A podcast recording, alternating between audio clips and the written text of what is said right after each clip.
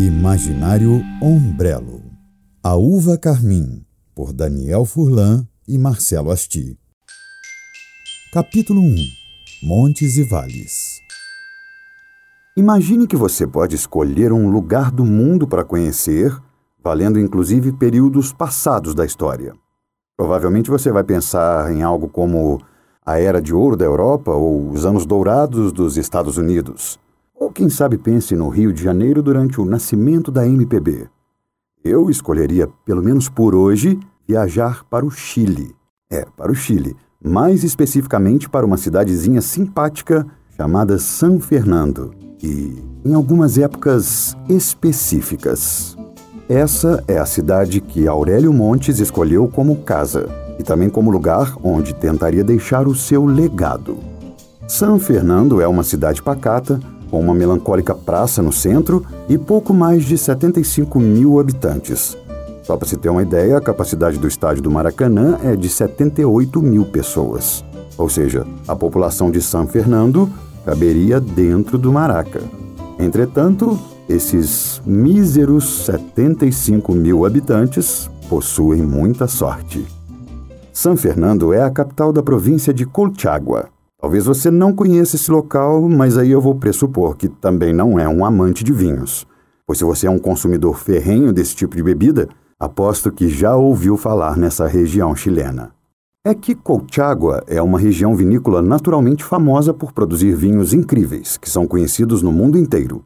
Os vinhos feitos lá são extremamente refinados e saborosos, mas não são melhores do que a história que os precede. Capítulo 2 Carmener chileno O ano é 2015. Em uma certa manhã ensolarada, Aurélio Montes acordava com os pensamentos perturbados. Foram anos investindo em aprimorar e vender seus produtos, e até esse momento evoluíam tanto em qualidade quanto em complexidade. Todas as experiências culminaram neste dia, no qual ele engarrafaria seu maior projeto até então o Purple Angel. O vinho acabara de sair de longos 18 meses repousando em barris de carvalho e estava finalmente rumando para as garrafas que o levariam às taças ao redor do mundo e, posteriormente, aos amantes da bebida alcoólica popular mais refinada do planeta. Purple Angel é um autêntico vinho Carmener chileno. São utilizadas em seu preparo predominantemente a uva Carmener e também uma pequena quantidade de Petit Verdot, que trazem características de encher os olhos de qualquer amante de vinho. Mas você reparou que eu disse Carmener chileno?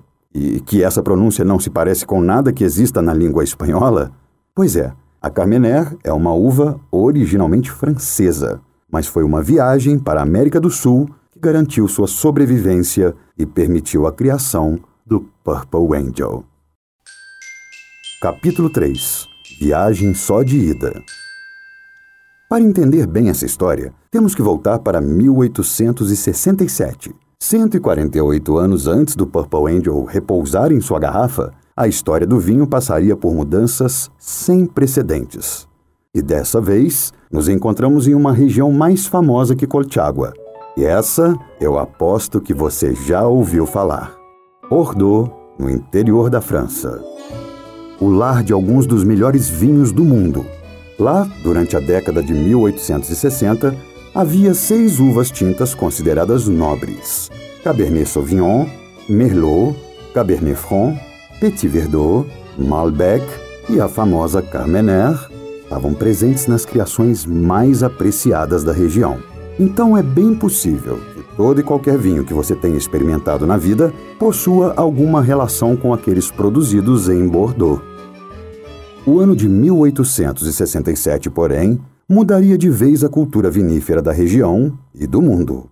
E essa mudança viria na catastrófica forma de uma praga, o filoxera.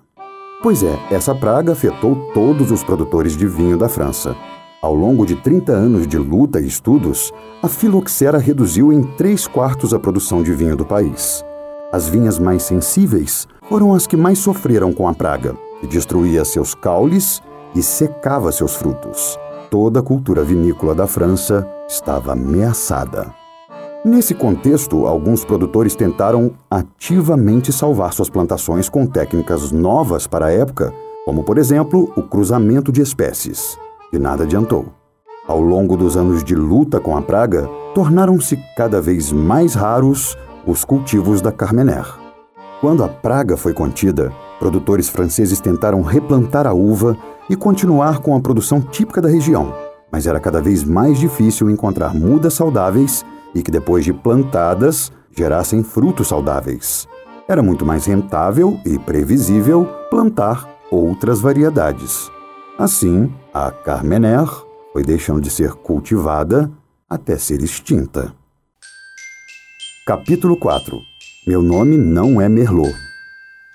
As uvas tradicionais de Bordeaux possuem características muito específicas. Cada uma delas amadurece em tempos diferentes e possui cores e sabores distintos, mesmo que sutilmente. Durante mais de 150 anos, as castas plantadas no Chile foram protegidas pelo clima e pelo terreno, com pouca chuva na época do crescimento e as cordilheiras ao redor. Nesse clima, uma certa espécie de uva cresceu e prosperou. Os chilenos a chamavam de Merlot diferente, e por anos os admiradores de vinho visitavam o Chile para provar aquele Merlot que se diferenciava de todos os outros produzidos no mundo. Cerca de metade de todos os Merlot produzidos no Chile tinham em sua receita alguma porcentagem do Merlot diferente. E você, ao contrário dos produtores da época, já deve ter constatado que aquelas uvas não eram Merlot, sim Carmener.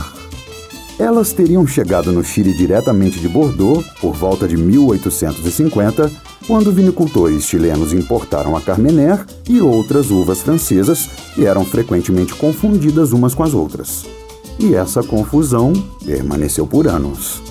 A descoberta de que as Merlot diferentes eram Carmener foi confirmada mais de um século após a suposta extinção e permitiu que Aurélio Montes e outros vinicultores chilenos pudessem criar vinhos consagrados que ganhariam o mundo, como o Purple Angel.